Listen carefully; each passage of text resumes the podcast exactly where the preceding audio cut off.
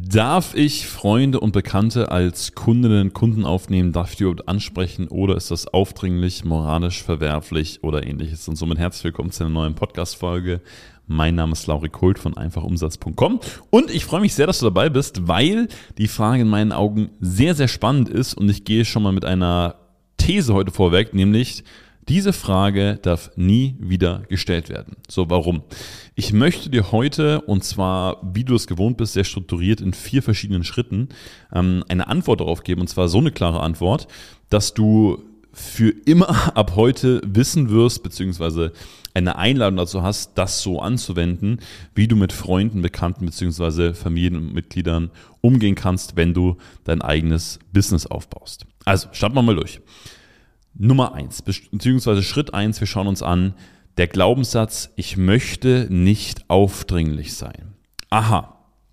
Okay, das ist ja mal allgemein ein sehr, sehr spannender Glaubenssatz im Vertrieb. Ah, ich denke, ich bin aufdringlich, na, ich will nicht unangenehm sein, ich möchte mich nicht anbieten, anbiedern, ähm, ich möchte nicht irgendwie falsch wahrgenommen werden. Wie ihr das von uns und von mir kennt, entpacken wir diese ganze Sache mal und gehen nicht blind auf irgendeine Einwandbehandlung aller, du musst da aber durch, mach einfach mal, das wird schon besser. Okay.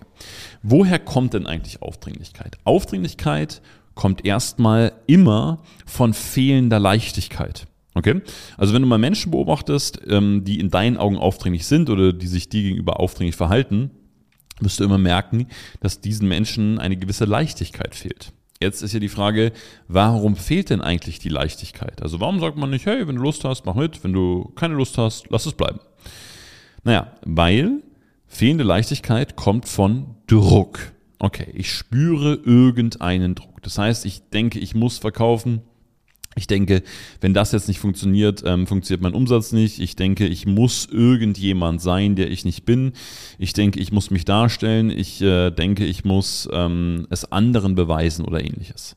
Dass man nicht immer druckfrei durchs Leben geht, ist auch vollkommen klar. Aber gerade wenn du an deine Familie, an deine Freunde, an deine Bekannten denkst, ähm, würde Leichtigkeit und eine gewisse Freiwilligkeit halt schon mehr Sinn machen. Und gerade wenn man diesen Druck verspürt, ähm, kommt oft dieser Glaubenssatz, naja, ich muss verkaufen und unterbewusst suche ich mir jetzt mal das einfachste Opfer, das naheliegendste Opfer. Das hast du ja ganz, ganz oft so, wenn Menschen jetzt mit Network Marketing oder Strukturvertrieb zum Beispiel starten. Das ist erstmal so, hey, sprich erstmal alle Menschen um dich herum an. Und man muss auch fairerweise sagen, das ist ja gut gemeint. Und ich komme auch im gleichen Punkt dazu, ähm, wo das Sinn macht oder wann das Sinn macht oder wo ich auch alle meine Freunde, Bekannten etc. angesprochen habe.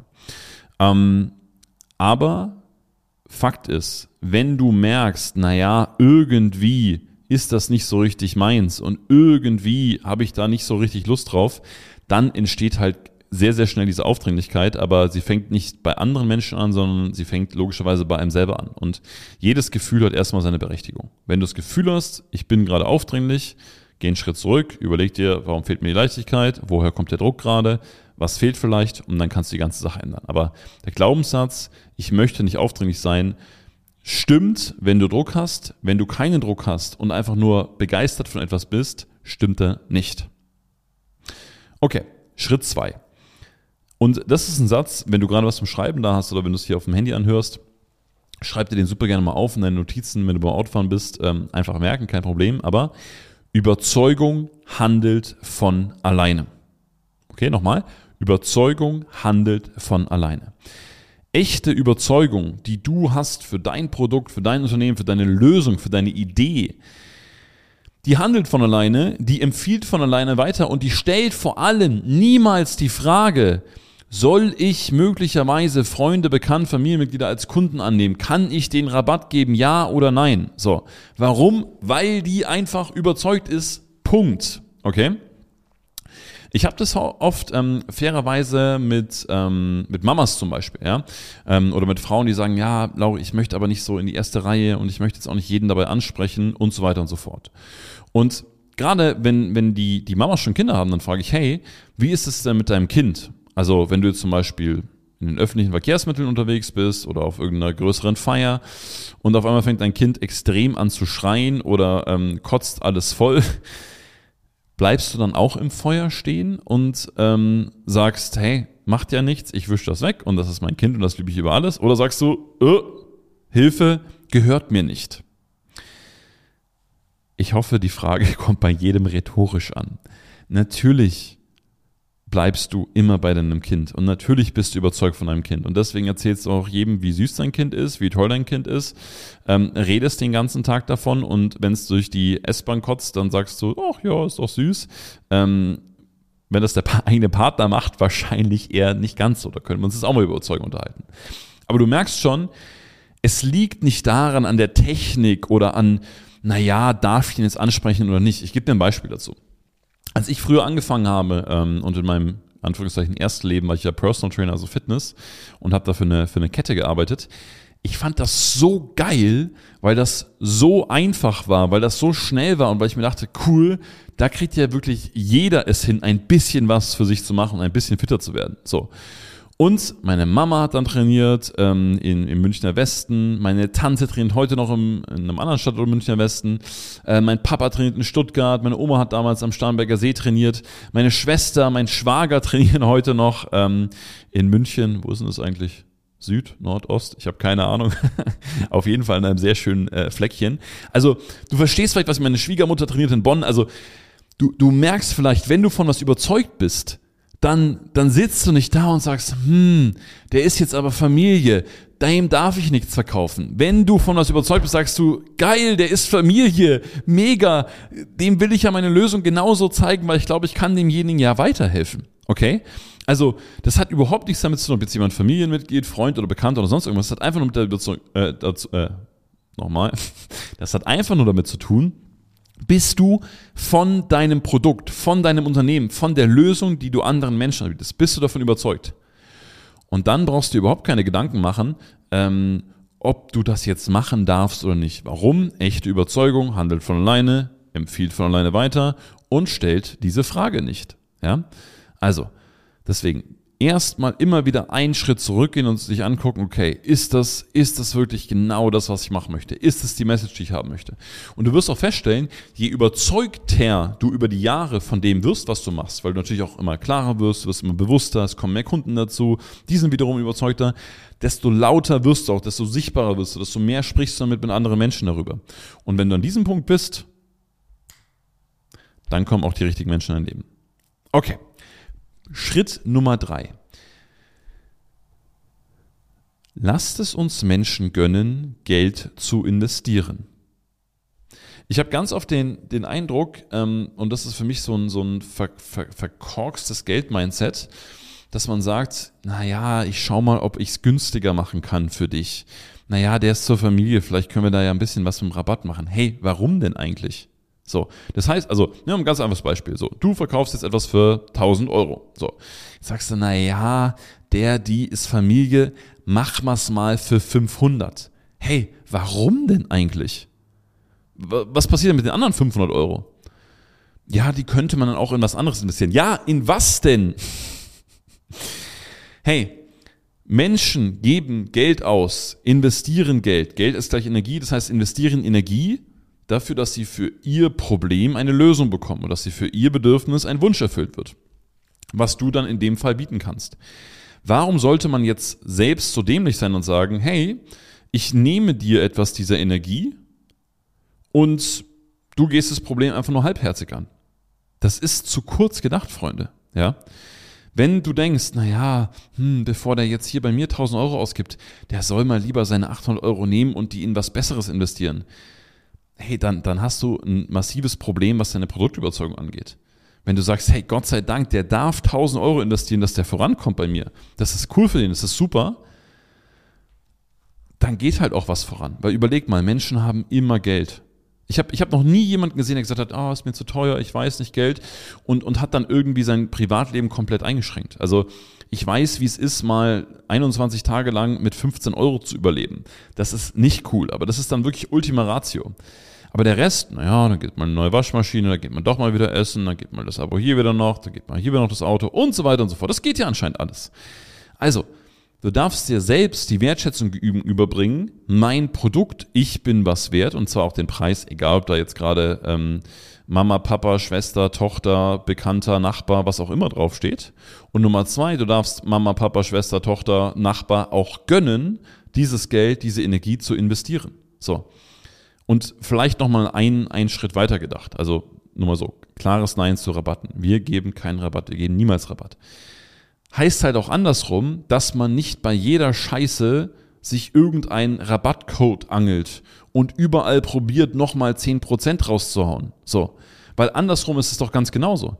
Wenn ich jetzt zum Beispiel mit meiner Frau in ein Wellness-Hotel fahre, dann schaue ich nicht auf Groupon und 125.000 Portalen, wo jetzt das günstigste Angebot sein könnte, was gerade noch irgendwo rausgequetscht worden ist, sondern sage ich, hey, wenn möchte ich etwas machen, was wirklich gut ist und die Menschen, die dort arbeiten, die Unternehmer und wir sind ja Unternehmerinnen und Unternehmer, die das an den Start gebracht haben, die stecken da unglaublich viel Einsatz, Liebe, Flow, Energy und alles Mögliche rein. Also möchte es auch entsprechend honorieren und gebe gerne dafür Geld aus. So. Also, um da nochmal diesen kurzen Sidestep zu wagen. Wenn ich halt gerne Geld einnehmen möchte und auch das Geld einnehmen möchte, was mir zusteht oder was ich für angemessen halte, dann darf ich das halt auch wieder in die andere Richtung ganz genauso machen. Wenn du sagst, cool, hier ist was, dann lasst uns doch mal an den Punkt kommen, dass wir einfach gerne Geld ausgeben. Ja, nicht rausschleudern, nicht für irgendeinen Konsum verballern, sondern wenn wir sagen, hey, da ist jemand, der hat eine schöne, tolle Dienstleistung für uns, dass wir auch sagen, hey, das bezahle ich gerne. Das sind jetzt 4, 5, 6, 8, 10.000 gut investierte Euro. Das mache ich gerne, das überweise ich super gerne, weil ich bekomme dafür was wirklich gut ist. So. Und dann merkst du auch, wird die Wertschätzung dir selber gegenüber wieder steigen, weil du merkst, aha, Geld ist Energie, Energie ist was wert. Also gönne ich es anderen Menschen auch, bei mir den vollen Preis zu bezahlen. Und der letzte Schritt, Schritt vier, ist die letzte Ausfahrt, ein Karma-Projekt daraus zu machen. So, und jetzt hast du vielleicht zugehört und sagst, ah ja, das ist alles cool, das hört sich super an. In der Theorie übrigens, Menschen, die sagen, ja, in der Theorie ist das super, in der Praxis aber nicht, sollten grundsätzlich mehr Praxisarbeit machen, weil die Dinge funktionieren. Und wenn du dabei Hilfe brauchst, melde dich super gern, aber die Dinge funktionieren. Ähm, so, und die letzte Auswahl, wenn du jetzt aber sagst, ah, und irgendwie, ich komme noch nicht so auf die Straße und ich habe da den und den, dann kannst du auch mal ein Karma-Projekt machen. Jetzt ist es wichtig, was ist ein Karma-Projekt? Ein Karma-Projekt ist zum Beispiel, wenn du sagst, naja gut, der darf das jetzt mal auf mehr Raten bezahlen, der bekommt noch das und das von mir oben drauf oder den bestütze ich nochmal, unterstütze ich jetzt nochmal in einer besonderen Art und Weise. Das heißt aber nicht, dass du das erstens mal bei jedem machst und zweitens dein komplettes Businessmodell dadurch zerstörst. So was ich am Anfang oft sehe, ich weiß auch gar nicht, wo das herkommt, irgendjemand hat mal gesagt, ja, du brauchst Testkunden, du brauchst Probekunden. Toll. Dann habe ich so eine Base aus zehn Probekunden, die zahlen alle für sechs Monate 150 Euro und dann frage ich mich, warum mein Business langsam äh, nicht in die Gänge kommt und einfach nicht funktioniert. Das ist natürlich auch Quatsch. Wenn du sagst, hey, da habe ich mal jemanden, mit dem ich das so und so machen möchte und mal so einen Extra-Deal mache, dann kannst du das machen, aber ich würde es in einem Verhältnis von 0,1 bis maximal 5% deiner Gesamtkunden machen. Okay? Das heißt, wenn du 20 Kunden hast, kannst du es vielleicht mal bei einem machen, aber nicht bei allen.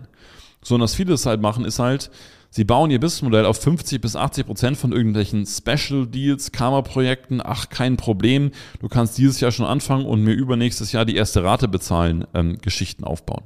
Das funktioniert halt einfach nicht, Freunde. Also, stabiles Fundament bauen, ja, einen ganz klaren Prozess haben, damit einfach Umsatz entsteht und dann, wenn du sagst, cool, mein Prozess ist stabil und jetzt habe ich da mal jemanden, bei dem sieht es vielleicht wirklich eng aus und das geht mit dem Geld wirklich nicht, aber ich spüre, da ist der Wille da. Er, sie möchte was verändern. Der, die ist nicht dumm, sondern der möchte wirklich, es ist halt einfach gerade nur ein Geldengpass. Dann kannst du das, Betonung auf, auch mal machen. Aber bitte, bitte, bitte nicht immer. Okay. Wir gehen die Sachen nochmal kurz durch. Was mache ich denn jetzt, wenn Freunde, Bekannte, Familienmitglieder bei mir Kunde werden wollen oder darf ich den Ob gewinnen? Erstens, wir schalten den Glaubenssatz, ich möchte nicht aufdringlich sein aus, indem wir nicht aufdringlich sind, sondern entsprechend mit Leichtigkeit verkaufen. Zweitens, wir sind überzeugt von unserem Produkt und arbeiten halt auch an der Überzeugung, sehen die Erfolge unserer Kunden, machen unser Produkt besser, sodass wir am Ende nicht mehr uns überlegen müssen, oh, frage ich oder frage ich nicht, sondern es kommt einfach aus uns raus. Warum? Weil es so gut ist. Schritt drei: wir gönnen anderen Menschen Geld zu investieren. Warum? Weil Geld gut ist und es ist auch gut, Geld zu investieren, also Energie zu investieren. In dich, in deine Dienstleistung, in dein Unternehmen. Und letzter Schritt, also letzte Ausfahrt, Schritt Nummer vier. Du kannst auch bei 0,1 bis maximal 5% deiner Kunden mal ein Karma-Projekt machen, wenn du sagst, Mensch, das schafft es gerade wirklich immer nicht, den möchte ich besonders unterstützen. Dann aber bitte nur unter zwei Voraussetzungen. Nummer eins, derjenige will wirklich und geht, es geht einfach nicht, es liegt einfach im Geld. Und Nummer zwei, ähm, dass du schon ein stabiles Fundament hast, das heißt, dass dein Business funktioniert und du nicht irgendwas drauf aufbaust. Okay, in diesem Sinne, ich hoffe, es hat dir mal wieder eine Menge Spaß gemacht. Mir auf jeden Fall. Ich hoffe auch, du konntest was mitnehmen. Und äh, in diesem Sinne, vielen Dank, dass du dabei warst und ähm, bis zum nächsten Mal beim Podcast.